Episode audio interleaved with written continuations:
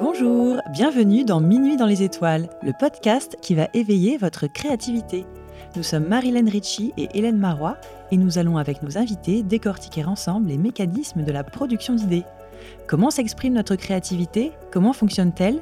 Comment la stimuler pour développer nos talents au quotidien? C'est ce que nous allons explorer aujourd'hui avec Suzanne Manoff. Bonjour Suzanne. Bonjour Marilyn.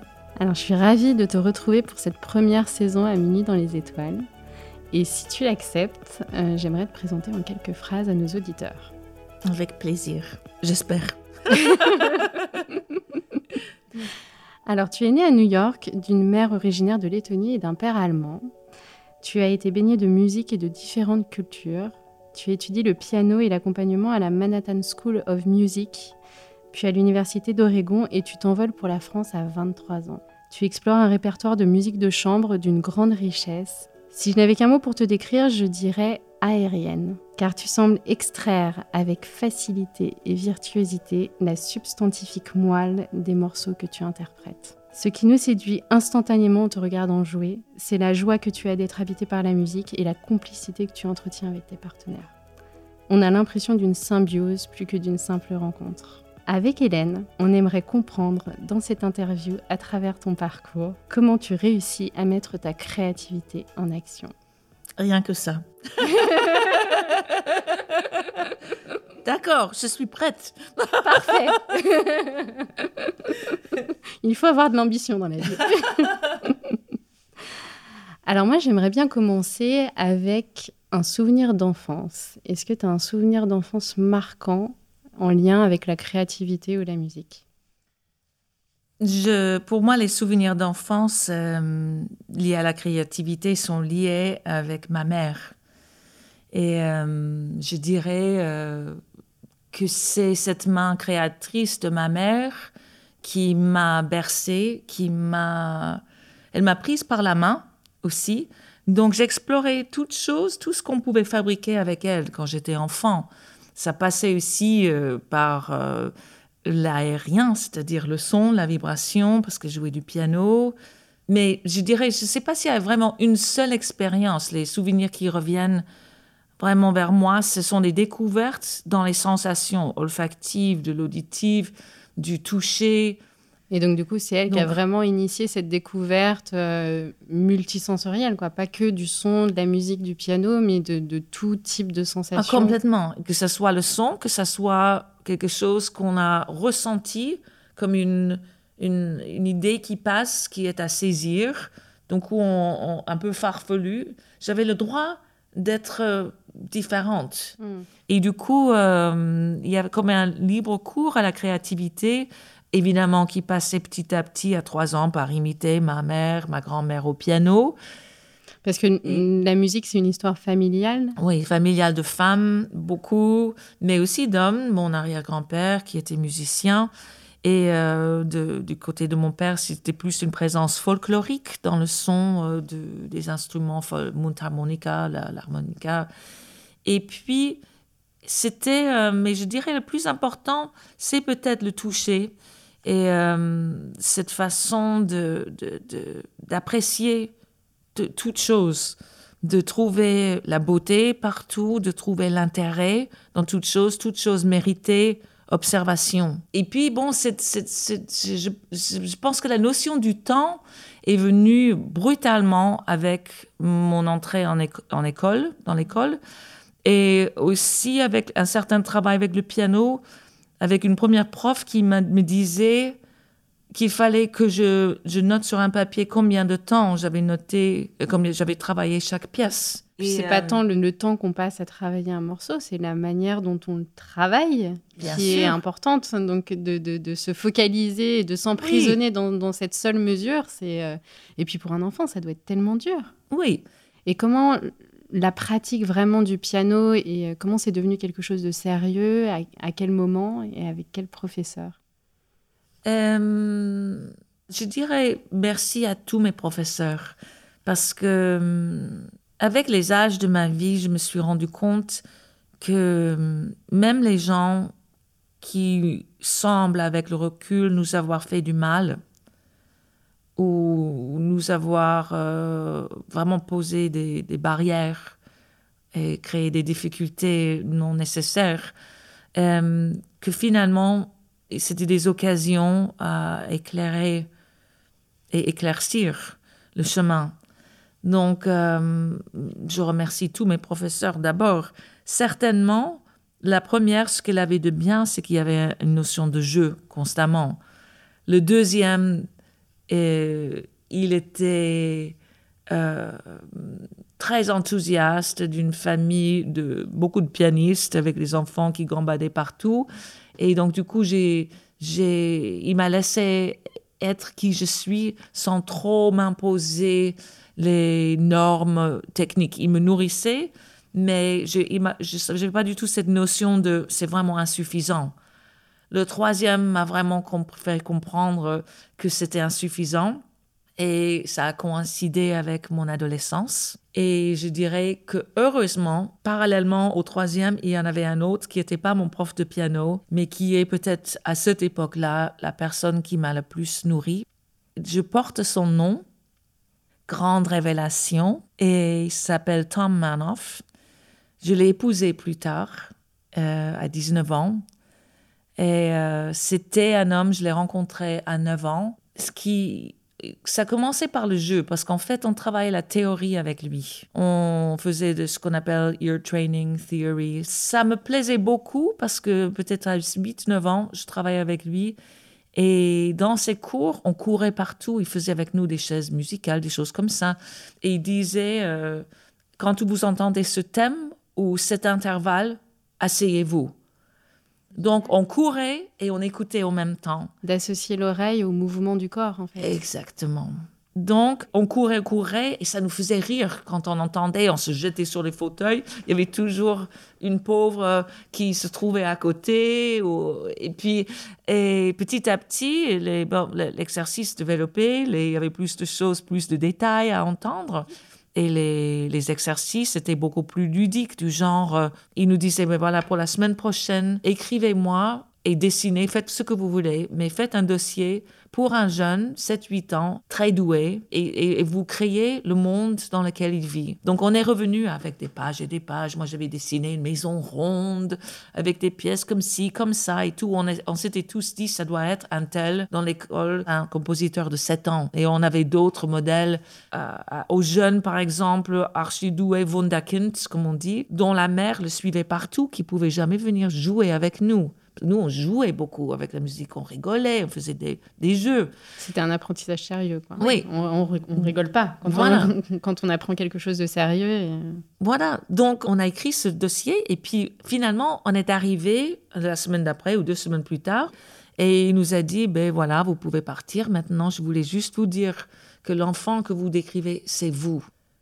Alors là, il y avait comme un grand silence parce qu'on s'est dit, ah, d'un coup, il nous a donné, il nous a mis dans la place centrale, chacun de nous. C'était pas quelqu'un d'autre, c'était pas quelqu'un que vous connaissiez, c'était vous-même. Donc, il, elle nous a renvoyé la balle en disant, c'est vous les créatifs. C'est génial comme questionnement. Et, et, donc, du coup, il y avait plein de choses comme ça. C'était des études, c'était de, de trouver un moment, des moments dans la semaine, par exemple, et de d'observer quelques minutes de silence. Donc, l'exercice consistait en se mettre dans une pièce dans le noir, écouter le silence et mettre en route une musique et de décrire comment elle pénètre le silence et ce que, ce que ça provoque. Donc j'avais prévu l'ouverture de la messe en si de Bach et j'ai écouté le silence, je sais pas, 10 minutes, 15 minutes, j'entendais les bruits, mes parents, ma sœur, la radio en bas, les bruits de la maison, mais je m'étais mis vraiment dans ma bulle, dans ma toute petite chambre, un long silence je lance la, cassette et j'éclate en sanglots.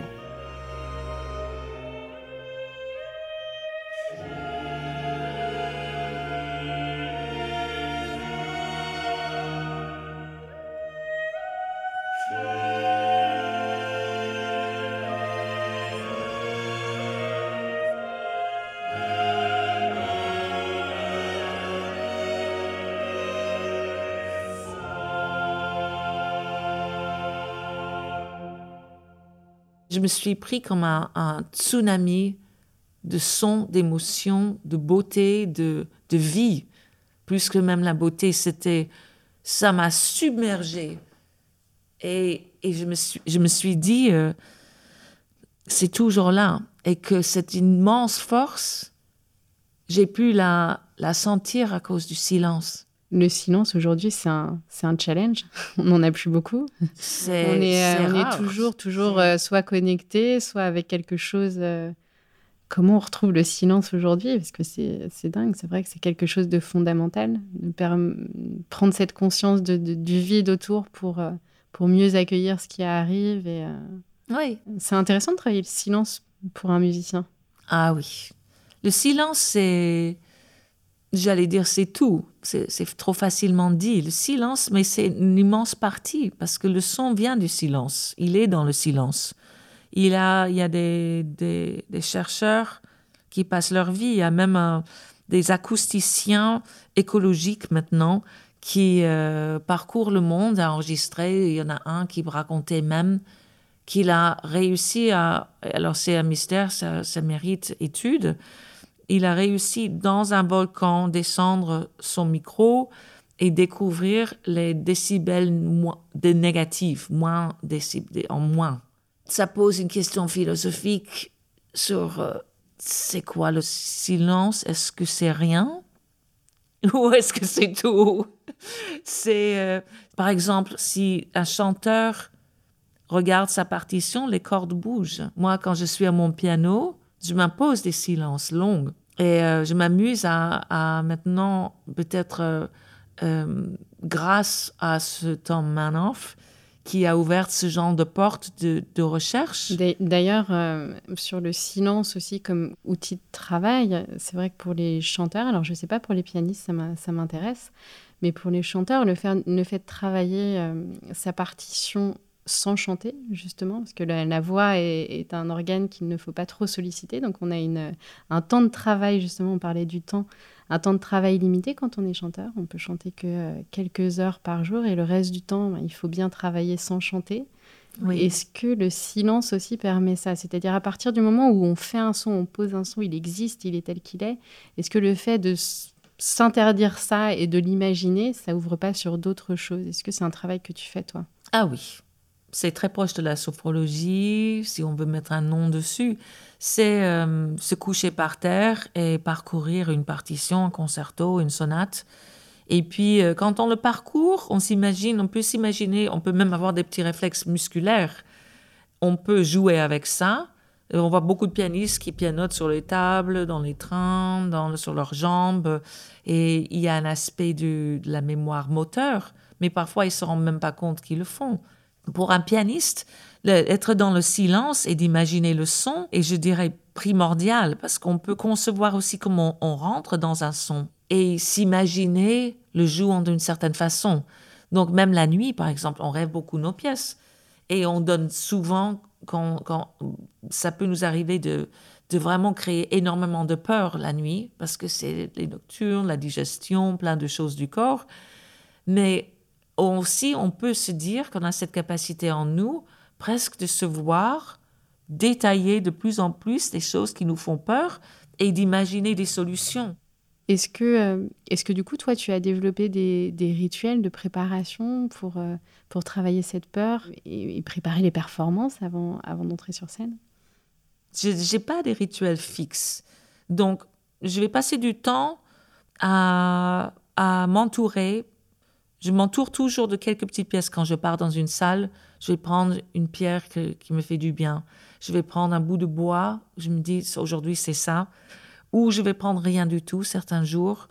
Mais ça passe beaucoup aussi par donc, le silence, le silence euh, pour être le plus calme possible pour mes oreilles, que je passe pas ma, toute la journée à écouter beaucoup déjà, ou moi-même, ou les autres.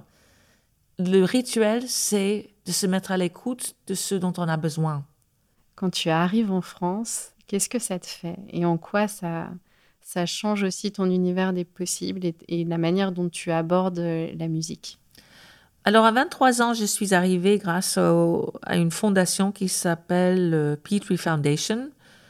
c'est un concours que j'avais gagné qui m'a permis de réaliser le projet d'apprendre le français, de venir en France, découvrir Paris, de vivre sur ce continent d'où je venais. Oui, donc c'était revenir un petit peu aux sources, aux origines euh, par rapport à, ta vie, ton histoire familiale ou euh? Oui, mais en évitant les sources quand même, consciemment, parce que je n'étais pas ni en Lettonie ni en Allemagne. Parce que même en Allemagne, je ne supportais pas. Je, enfin, j'avais de la famille que j'allais voir, mais je tombais malade chaque fois que j'y allais. Donc, il y avait c'était une longue histoire, ma réconciliation avec ma part allemande. Mais à 23 ans, je suis arrivée excitée, décidée, ayant pris une énorme décision de divorcer de ce premier mari, face à un Paris qui m'a accueilli, je dirais, assez bras ouverts. Mm-hmm. Et euh, très vite, bon, j'ai intégré tous les milieux que je pouvais. J'ai commencé à donner les cours d'anglais. J'ai rencontré plein de chanteurs. Comment, comment s'est euh, faite cette découverte du chant? La découverte du chant, c'était. Euh, j'aimais toujours ça. Et enfant, on chantait beaucoup dans les chœurs et on a fait des opéras, donc on chantait. Et puis, ça faisait partie, pour moi, chanter et jouer, c'était lié. Ce même prof, c'était le premier qui, qui m'a dit, Tom Manoff, il m'a dit, euh, mais si tu veux chanter au clavier, chante, chante quand tu travailles. Et je, trouver une vocalité dans, dans, dans, la musique ou, le souffle dont tu parlais aussi, le matérialiser parce que... Je pense que c'était... c'était C'est comme des gens qui disent, il a dit ça et puis il a observé comment j'allais m'y prendre. Et en fait, ce qui s'est passé, c'est que le chant euh, m'a aidé à explorer ce qui se passait avec mon souffle, le chant m'a fait une énorme confrontation avec, on dirait pas aujourd'hui, mais une timidité profonde. Après, j'ai adoré chanter, je chantais tout, je pouvais plus m'arrêter de chanter jusqu'à mes 26, 27 ans où quelqu'un m'a dit, vraiment, ça serait bien, plusieurs personnes m'avaient déjà dit, euh, dont mon deuxième mari qui me disait, euh, euh, tu sais, tu chantes quand tu joues, je disais, tais-toi, tu m'énerves, mais, et le, et, mais quand même, finalement, c'est Walter Berry un magnifique baryton qui m'a dit un jour, tu sais, Suzanne, il est venu me voir à la fin d'un morceau, il m'a dit, tu sais, tu, chantes quand tu joues. Et j'ai dit, oui, je sais. il m'a dit, je, je pense que tu peux arrêter maintenant. Et j'ai dit, oui, je crois que tu as raison. et donc, mais le chanteur, après, c'était Koldowski, que je rencontre avec Koldowski en Oregon parce que c'était la première prof de ce qu'on appelle aujourd'hui pas l'accompagnement, mais du piano collaboratif. La première que je rencontre et qui était pour moi ben, la plus belle femme que j'ai jamais rencontrée. Et puis elle avait à la fois une grande discipline à transmettre et une humanité sans limite. Donc c'était exigeant et humain. Hmm. Ouais et de l'humour, qui est devenu pour moi primordial. Et, euh, et c'est peut-être quelque part, j'étais sauvée. Mary Oliver dit euh, des choses, bien des choses, la poétesse américaine, elle dit bien des choses sur ses poèmes, mais elle dit qu'elle était sauvée par la beauté du monde. Et, et je pense qu'à travers ma relation avec les chanteurs, c'est passé quelque chose que j'ai pu apporter de plus de moi.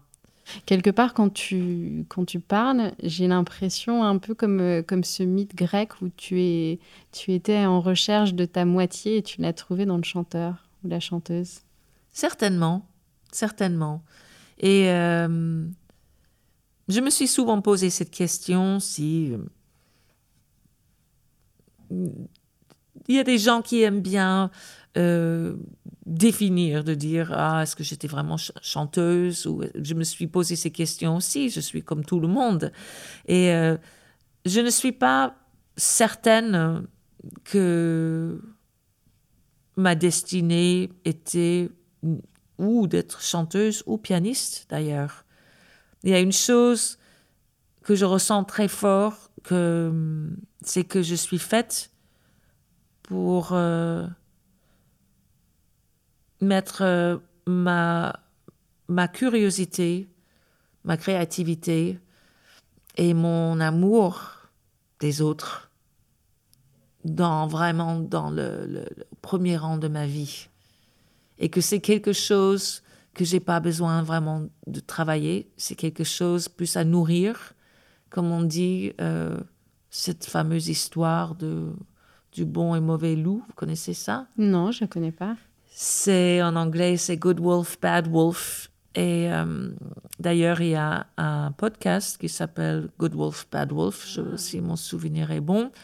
Et ça commence toujours avec de petites histoires. Je ne sais pas si je vais pouvoir lui faire justice, mais en gros, c'est un grand-père qui parle ou un, ancien qui parle avec un jeune de sa famille qui parle. Euh, l'autre a dû dévoiler ses questionnements, la vie, la peur, les...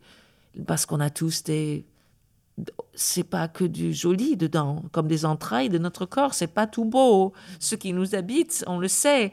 Et euh, tout ça, c'est gentil de parler de, Mais la créativité passe aussi par des, des, des, sentiments durs. On rampe, on rampe et on s'en sort comme on peut. On crache dans le noir, dans l'ombre de nous-mêmes et dans les flammes et dans les cendres de, de ce qu'on laisse sur son chemin. Et l'ancien, il dit, il dit, mais euh, en nous, il y a un, je ne sais pas si on peut dire bon et mauvais en français pour good and bad, mais j'utilise ça. Il y a un bon loup et un mauvais loup, constamment en interaction et ils peuvent parfois se faire un peu la guerre. Et le petit, il dit, oui, mais grand-père, c'est lequel qui gagne? Et l'autre, il dit, c'est celui que tu nourris. C'est magnifique. Je connaissais pas, mais. Euh, Et ça, quand j'ai entendu ça, je me suis dit, ça, je peux vraiment comprendre. Là, c'est vraiment ce, dialogue intérieur, mais ce qui me marque beaucoup dans, ces collaborations que tu as et, le travail que tu fais avec des chanteurs, comment on, crée à plusieurs cette collaboration? Est-ce que ça permet aussi de, sortir un peu de cette lutte intérieure et de se nourrir des autres, et qui, est aussi fondamentale dans Bien sûr. Ben oui, c'est une très bonne question c'est, je dirais que dans toute relation, il y a bon et mauvais loup. Et, on est tous un mélange de, tous. Hein. Et chez le chanteur, c'est à travers les années, j'ai peut-être, j'ai compris pas uniquement avec les chanteurs, avec les instrumentistes, avec d'autres pianistes, en jouant ensemble aussi, que quelque part, on peut dire que le chant m'a sauvé. Je dirais que c'est l'autre qui m'a sauvé de pire de moi-même. Et c'est la rencontre, c'est l'interaction. Et que dans les moments où les choses, parfois on a besoin de se replier, faire un peu dos rond et juste attendre euh, que certains orages passent et, faire un minimum. On n'est pas toujours dans l'action. C'est vrai qu'aujourd'hui, on a envie d'être tout le temps dans l'action. Et euh, Voilà. Et on oublie ces moments de repli dans, dans l'ombre aussi, parfois dans les vallées, les plis de la terre les plis de nous-mêmes. Et euh, on, a, on a vraiment besoin de ça. Donc, je, je, sais euh, y aller maintenant. Et, et c'est pas toujours facile pour moi parce que je suis très dans le mouvement énormément. Et je me suis rendu compte que parfois, le faire, le faire, le faire était une fuite, que j'étais un peu addict, plus, plus, plus. Et donc j'ai changé ça avec le temps et j'ai aussi limité le peut-être le nombre de partenaires dans ma vie, dans la musique, par rapport à ce que j'ai pu avoir ou ce que mes collègues peuvent avoir. Je ne suis pas quelqu'un qui, qui aime faire beaucoup et sans trop de temps. J'ai besoin de temps maintenant. Et, et c'est-à-dire de l'espace pour vivre. Ce qui est intéressant pour moi, c'est la rencontre et rentrer dans, dans les pièces ensemble et cette exploration. Après, la scène, c'est autre chose. C'est un moment. Et euh, cette scène n'est que ce qu'on vit au quotidien, alors que beaucoup de gens imaginent que les, la scène, c'est tout. Non, au final, c'est vrai que on dissocie souvent les moments euh, de performance euh, scénique. Or, euh, le travail, c'est une forme de continuité, en fait, ce qui se produit sur scène. Ben ce n'est que la continuité de tout le travail qui, oui. qui a été fait avant, en amont, et puis après. Exact. Et puis, ça ne veut pas dire que de temps en temps, on peut rencontrer quelqu'un, avoir une affinité, et on fait quelque chose qui est public assez rapidement. Mais dans le fond, Je trouve que cette, cette histoire de d'aimer les chanteurs, les chanteurs sont pas toujours faciles. Ce sont des êtres euh, parfois extrêmement euh, euh, en, besoin, je dirais. Ils ont besoin, ils ont besoin de soutien, ils ont, comme tous, besoin d'être aimés. mais peut-être c'est encore agrandi parce que ce qu'on aime ou qu'on n'aime pas, c'est leur le son de leur être. C'est pas du tout dissocié. Il n'y a pas l'instrument d'une part et la personne de l'autre. C'est fusionné et on est, on est son instrument. Donc c'est vrai que la distanciation se fait pas. Oui. Donc ce qui est vraiment pour moi fascinant, c'est de créer cette main, une membrane, un son, une couverture, une confiance, un accompagnement et aussi une rencontre pour pouvoir être moi-même le plus possible et non euh, une esclave, c'est euh, c'est euh, de se reconnaître, de se laisser être, de, de s'entraider et de ne pas estimer l'une ou l'autre qu'il y a une importance plus, moindre c'est trouver un équilibre aussi dans la relation, comme une relation d'amitié ou, ou, même d'amour. En fait, c'est des, des, composantes qui sont vraiment. Exactement. Et puis bon, que ce soit instrumentiste, chanteur, il y a toujours des, des, difficiles. C'est de la rencontre, euh, pour moi, la rencontre euh, constante avec l'ego, l'ego qui parfois a des aspects positifs parce que pour monter sur une scène, il faut quand même avoir une certaine confiance en soi. Sinon, on passe pas le seuil. Personne nous a obligés à faire ça. On choisit de le faire. Et quelque part, si on n'assume pas la part de c'est moi, c'est mon jeu, je joue comme ça, vous, vous l'aimez, vous l'aimez pas, mais je vais le faire quand même. Je vais vous proposer ça. Ça demande un tout petit peu de conscience de soi quand même.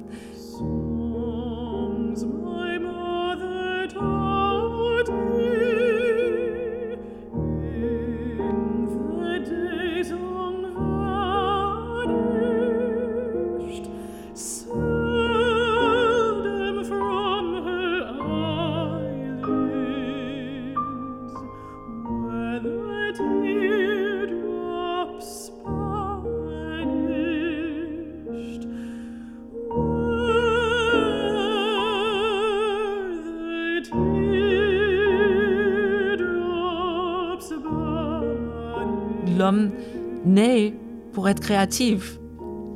Et je sens quand même une grande affinité avec cette pensée, cette croyance, parce que on n'a qu'à faire l'expérience. C'est euh, un exercice de créativité, juste se dire, par exemple, on s'assoit, on, écrit. Bon, j'écris tous les matins, ça fait partie de mes rituels. Ça, je peux en parler. C'est un rituel que j'ai adopté il y a à peu près six ans. D'accord. Grâce à Julia Cameron, qui a écrit un livre qui s'appelle The Artist's Way. Et, ou The Artist's Path. Je pense que c'est The Artist's Way.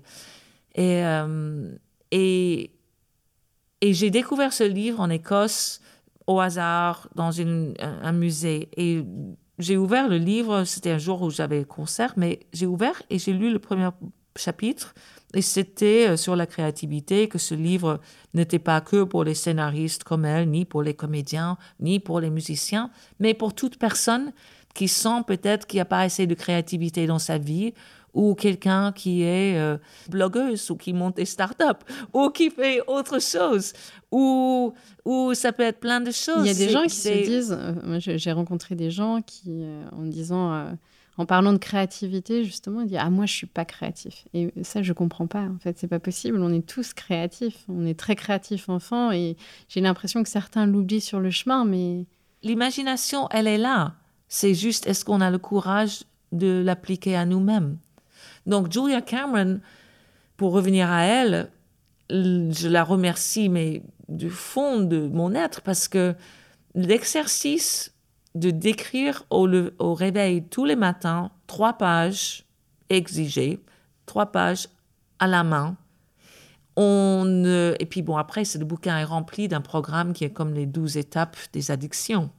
Mais c'est pour les douze étapes pour euh, observer qui on est, qu'est-ce que, qu'est-ce que la créativité, qu'est-ce que les croyances? Je mets surtout sur la page ce qui est là. Et je ne me censure pas, nullement. Parfois, si j'ai rien à dire, je peux écrire j'ai rien à dire pendant trois pages. Parfois, je dessine. Parfois, je fais des, des, des, des graphiques complexes juste parce que j'arrive pas à trouver les mots qui disent et je laisse la main aller. C'est ça la créativité. C'est s'ouvrir aussi, devenir perméable, être disponible à voir des choses qu'on ne voit pas quand on est dans un quotidien et qu'on n'est pas dans cette disposition d'âme quelque oui. part. Ce qu'on est beaucoup, c'est pas être dans le faire. Et cet exercice de laisser apparaître ce qui est, et ça peut passer par des mois de frustration, parce qu'on cogne, comme Dobby, the house elf, bad Dobby, on cogne la tête contre le mur. Et comment on passe ces mois de frustration? Ben, C'est long on- des mois on- de on continue. On continue. La persévérance, Oui, l'obstination. je me suis rendu compte en écrivant que je me valorisais en fonction de, de comment les gens me trouvaient. Le regard de l'autre était très, très, Très important. Et, et que du coup, se placer comme l'écrit et le fait de c'est pas ça finit par être quelque part un exercice créatif Prendre rendez-vous avec soi-même tous les matins tous les matins. pour dire des choses pratiques de la créativité, en règle générale, par exemple, je, je- je sens le toucher du papier.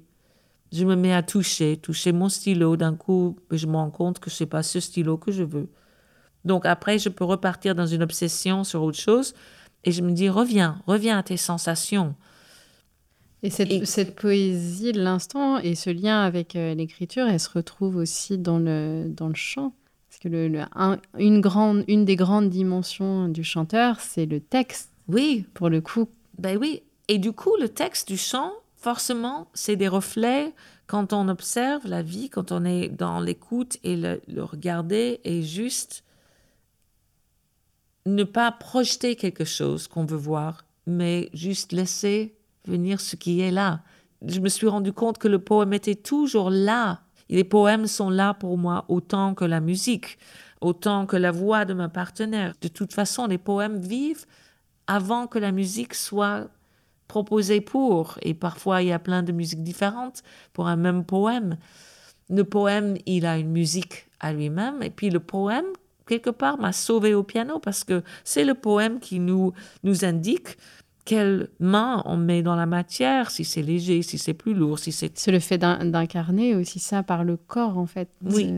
C'est- exactement ça. Pour moi, c'est depuis que je suis toute petite, ça passe par le corps.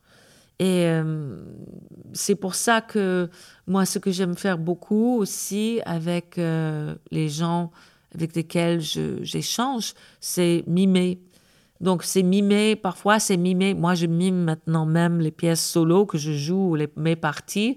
Donc, je mets des dessins dans mes partitions parfois. Ça a commencé avec un, un langage symbolique que ce même tome nous encourageait à adopter.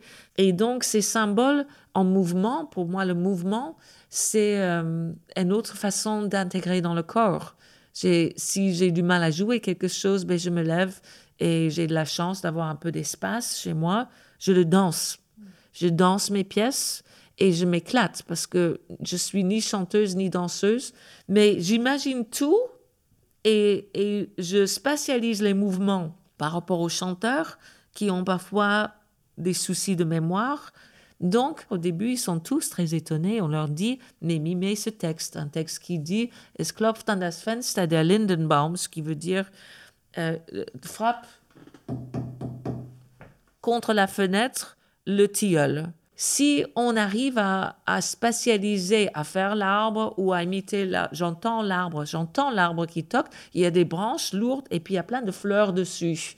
Du coup, ça ancre dans la mémoire, en fait. Le corps, corps, la- le texte, il devient texte et la mémoire, elle adore. Et ce qui me revient, je reviens à cette idée que nous sommes des êtres créateurs. On est créé et on crée. J'aimerais bien, avant de laisser la parole à Hélène, revenir sur scène avec toi. Et j'aimerais bien que tu me parles d'un moment de pure magie. Est-ce que je peux en parler de deux moments? Oui. L'une, c'est après un silence. euh, je n'étais pas entre guillemets, comme on dit aujourd'hui, connu. Mais j'avais peut-être 21 ans. Et pendant un an, j'avais fait un pacte de ne rien jouer en public. Et j'étais à l'Université Oregon. Et j'ai passé un an avec un, à continuer à travailler mon piano, à explorer euh, à travers les transpositions, les tonalités. Et je travaille avec un musicologue qui s'appelait Bob Trotter, Robert Trotter, fascinant sur une sorte d'analyse schenkerienne. Mais ce qui s'est passé, c'est que ce concert que j'ai fait au bout de cette année de, silence euh, scénique, c'est que je suis arrivée sur scène et j'avais, avec des, personnes différentes, travaillé sur la peur, la mémoire. Et, et c'était, je dirais, la première fois en jouant Bach, en ayant vraiment je, peux dire que j'ai sué ces bars que je jouais. Je les ai vécus, je les ai aimés, je me suis roulé dedans, dans leur boue, je les ai mis en plein soleil, je les ai pris dans la nuit. Et alors, ce qui s'est passé, il y avait un passage, je le sentais en amont, mon souffle changeait, je commençais à, à, sentir, à appréhender. Qu'est-ce qui s'est passé avant la peur C'est que s'il y avait ce moment extraordinaire où tout me semblait évident, où j'avais vécu la présence, ma présence, à la fois totalement comme fondue dans ma musique au piano, mais comme, comme si j'étais en train de nager dedans. J'oubliais complètement le piano et en même temps, j'étais au-dessus de moi et je me regardais faire. Et je me disais, j'étais une flèche de bien-être extrême et je l'ai nommé et je me suis, j'étais l'ange déchu. Et, et après, je me suis dit, c'est génial, c'est tellement bien. Est-ce que ça va durer? Et pomme, je suis revenue dans Suzanne la pianiste avec sa robe rouge devant le piano et je me suis dit, et ce prochain tournant, qu'est-ce qui arrive là? Ça, c'était très important pour moi parce que ça m'a, c'était la première fois où j'ai vécu cette autre possibilité extrême qui ressemblait à une osmose organique que j'avais naturellement enfant, mais que je n'avais pas eu depuis. Et puis l'autre grand moment, je dirais peut-être le moment, parce qu'évidemment les moments de la vie, la mort de, mes parents, euh, les difficultés dans la famille des uns des autres font toujours des concerts, des moments forts, ou par le sens que ça donne à notre vie, à ma vie, et euh, parfois une envie de transmettre du son à tout le monde. Mais après le Bataclan, la tragédie du Bataclan, il y avait euh, le, le, lundi, je devais jouer au TCE, au Théâtre des Champs-Élysées, avec un partenaire, Nemanja Radulovic, qui m'est très cher. C'était la première fois que je jouais un immense programme de musique de chambre là, au TCE, où j'ai pu jouer avec des chanteurs. Et j'avais l'impression qu'on m'attendait pour dire on va voir si elle peut vraiment jouer du piano. Ça, c'est ma bête noire. Parce que les gens disent ah, la compagne, ok, c'est bien, mais est-ce qu'elle peut vraiment jouer? Les gens ont dit ça dans mon passé. Donc, c'est passé une tragédie atroce qui a balayé tout ça. Et lui, et moi, le dimanche, on a dit de toute façon, la salle, elle est fermée. Demain, on joue pas. Silence radio. On tient silence en hommage. Donc, le soir, j'étais tellement dans un état, je pense que j'ai dû picoler et j'ai mangé tard. J'ai fait tout ce que je ne fais jamais avant de jouer. Et j'ai dû dormir une heure. Le matin, se sont réveillés les attachés de presse et tout le petit réseau. Et les gens ont dit, ah non, non, vous pouvez pas annuler, c'est, c'est pas juste et tout. Donc, on m'appelait en disant, Suzanne, c'est dans tes mains. Tout le monde a dit oui, sauf toi. J'avais tellement préparé, mais j'étais dans l'anti-préparation. Donc, ce que j'ai fait, écouté, j'ai pris un bain et je me suis immergée totalement dans l'eau, comme un, j'avais besoin, et je suis sortie de l'eau en hurlant et ça m'a fait tellement mal. Et c'était une rencontre avec, je ne sais pas comment le nommer, avec qui je suis. Je suis beaucoup de choses, mais je ne suis pas quelqu'un qui peut dire pas présente dans un instant comme ça. Et j'y étais. On a changé le programme, on a joué certaines pièces, on a invité plein de potes. Véronique Jean est arrivée, enfin, de Nantes. Elle a pris un train, le dernier qu'elle a pu choper. Elle est arrivée au temps pour les bis. Elle est venue sur scène avec moi en jean. Et la seule chose que j'avais, c'était ce cri que j'avais poussé et que cette notion de je ne peux pas ne pas être là avec vous. J'ai pris une de ces grandes vases que j'ai avec des grandes bougies et on est sorti sur scène avec Nemanja, avec moi portant ce grand vase avec une immense bougie dedans. Silence, la salle remplie à rabord et j'ai avancé dans le silence sur la scène. J'ai posé la bougie et on s'est mis au piano. Et cette, première sonate, la toute première de Mozart pour violon et piano, qui est tellement joyeuse, on, Nemanja me disait comment on peut jouer ça c'est tellement joyeux? Et j'ai dit on doit essayer. Et on a commencé à jouer avec nos larmes et c'était un concert sous une sorte de muse de, de la communion. Merci beaucoup Suzanne. Merci Marilyn. Pour ce moment magnifique. Euh, tu m'as fait voyager et, je crois que j'ai perçu aussi un peu de cette magie. Je vais laisser la parole à Hélène qui va te proposer un autre voyage. Un voyage dans tes étoiles. Ça y est, il est minuit. Les dernières lueurs du jour se sont effacées. Les halètements de la ville se font plus discrets et le calme s'installe.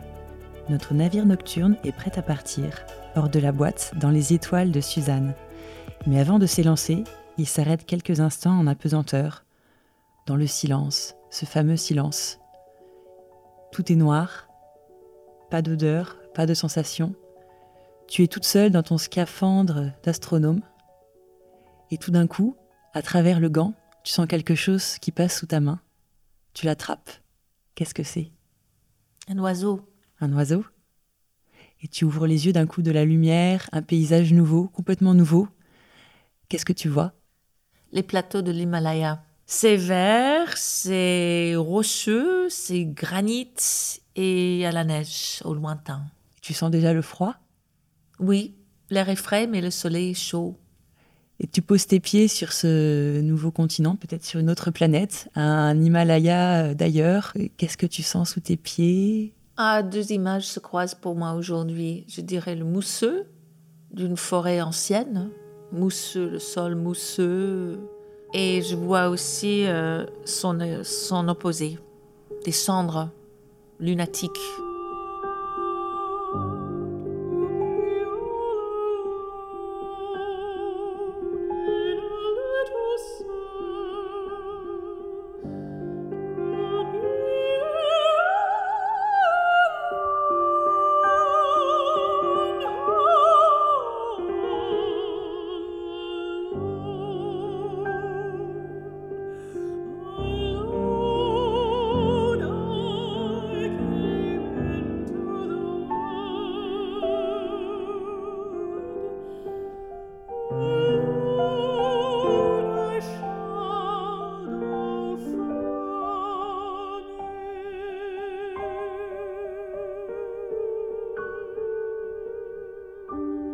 Voilà sur cette nouvelle planète où tu as posé tes pieds.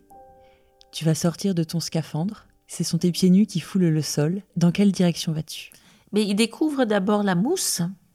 Et euh, donc je suis la mousse comme un animal dans la forêt. Et parallèlement, je vois comme un, renvers de ce monde qui lui est, est en cendre. Je mets les pieds dans la cendre qui ne m'effraie pas. Et et je sais que la mousse est là aussi. Il y a des idées qui fusent dans ta tête? Oui. À quoi tu penses à ce moment-là? Ben, Je pense à la duplicité de toutes choses. Et tu ressens les choses à, travers la, plante des pieds, à travers les mains? Oui, j'ai envie de me mettre à quatre pattes. Quand tu joues du piano, on pense forcément aux mains et les pieds, ils sont là aussi sur les pédales. Dans quelle mesure est-ce qu'ils interviennent? Euh, Est-ce que c'est vraiment tout ton corps? Est-ce que les pieds m'emmènent au piano. Je mets mon regard dans mes pieds avant de rentrer sur scène. Et mes pieds euh, ont envie d'être libres, pas enfermés dans les mauvaises chaussures.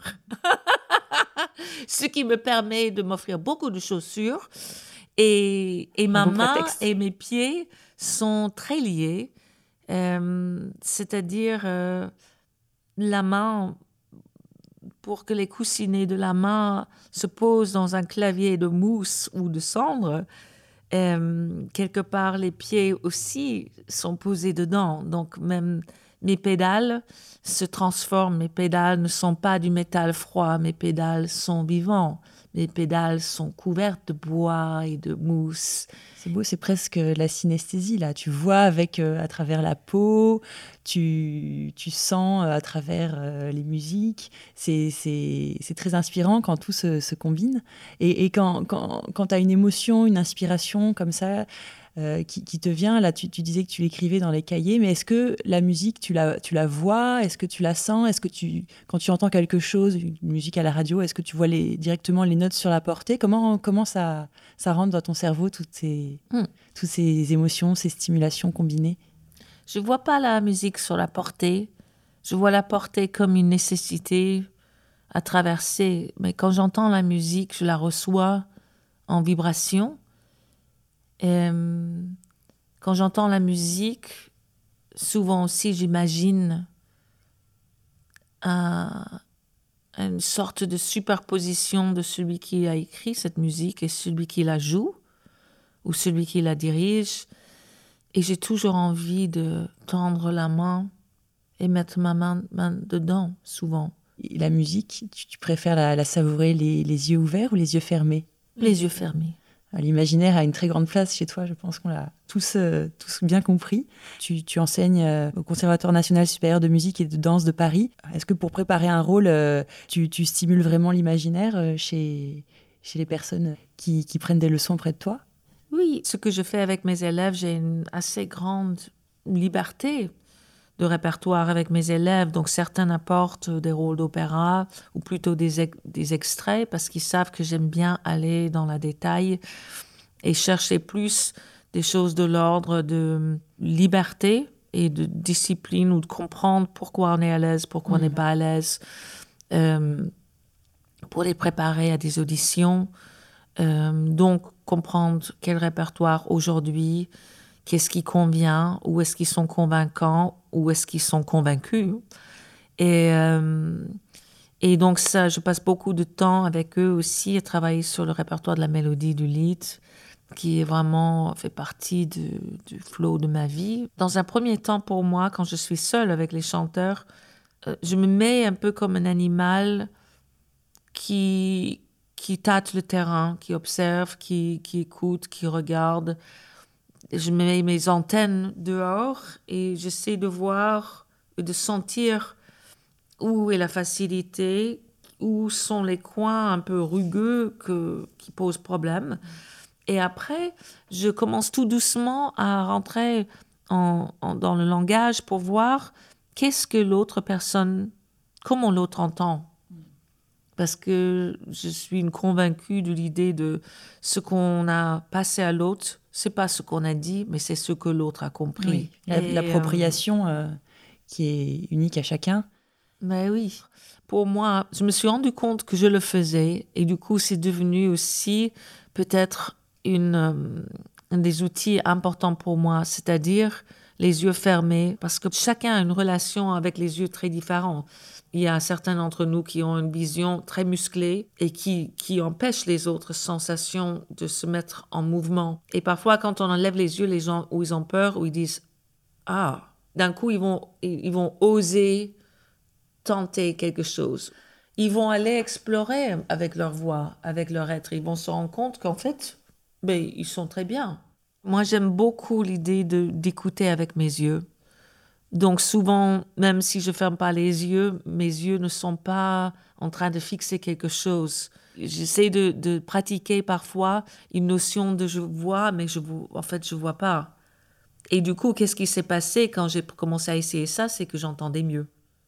En cours, écouter avec les yeux, voir avec ses oreilles, goûter avec le toucher, Et euh, c'est bien, oui, tu, voilà. tu les, toucher tu les aides à invoquer tout leur sens. euh, Et est-ce que, est que aussi, via la respiration, les postures, les mouvements, est-ce que tu as des, des petits exercices particuliers que tu leur fais faire? Là, là, je parle de quelque chose de très pratique euh, qui pourrait Oui. peut-être servir à, Oui, à nos auditeurs. Voilà. Ben, il y a des choses très pratiques. D'abord, c'est euh, quelqu'un qui a du mal à respirer. Ben, quand on dit respire, c'est pas ça qui fait respirer. Ben, je dis les choses un peu à l'envers parce que parfois on respire pas bien parce qu'on connaît pas un texte. Donc, je travaille énormément le texte. Donc, isoler ce qui est la voix, chanter les sons d'une pièce, chanter, rentrer dans la matière comme un enfant qui, qui va, on lui donne la pâte à modeler et qui dit non, c'est pas cette couleur là que je veux, ce son, ce- cette matière, elle est comme ça, je vais faire une forme comme ça.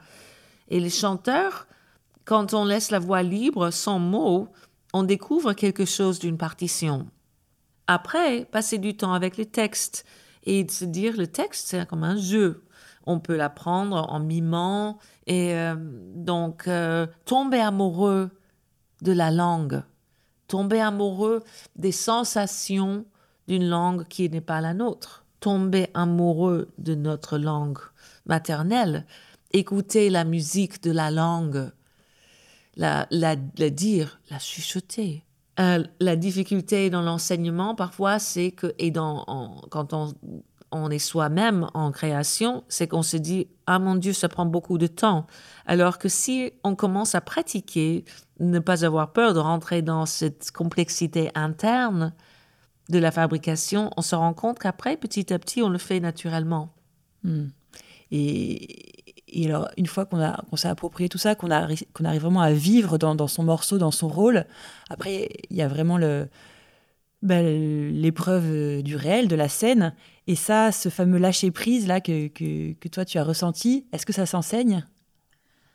Je pense qu'il n'y a pas de baguette magique. Il y a un grand pianiste qui a dit que le talent n'est rien d'autre que de la patience de s'y mettre tous les jours. Et si toi, euh, tu pouvais, euh, peut-être justement une baguette magique qui n'existe pas, euh, récupérer en, en, un, en, un coup de baguette euh, des années de travail et, d'apprentissage, dans quel domaine euh, t'aimerais avoir euh, un nouveau pouvoir? Il y a beaucoup de choses que j'avais envie de faire dans ma vie. J'aurais aimé être danseuse. Euh, S'il y a une chose qui maintenant est présente dans ma vie et que je considère comme la muse qui m'appelle, c'est l'écriture. L'écriture.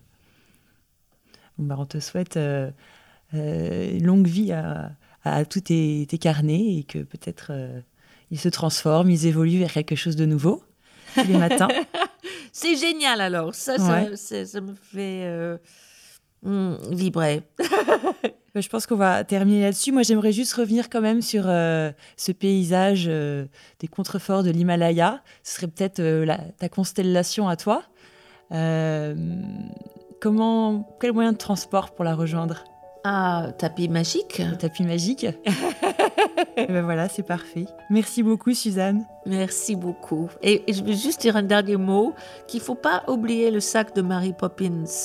Parce que si on part sur le tapis magique, si on emporte quelque chose, le sac de Mary Poppins, ne pas oublier qu'il n'a pas de fond. C'est parfait, c'est comme l'espace. Merci, Suzanne. Merci, Hélène. Et voilà, ce voyage s'achève. Vous pourrez retrouver toutes les références liées à cet entretien sur notre site minuitdanslesétoiles.fr.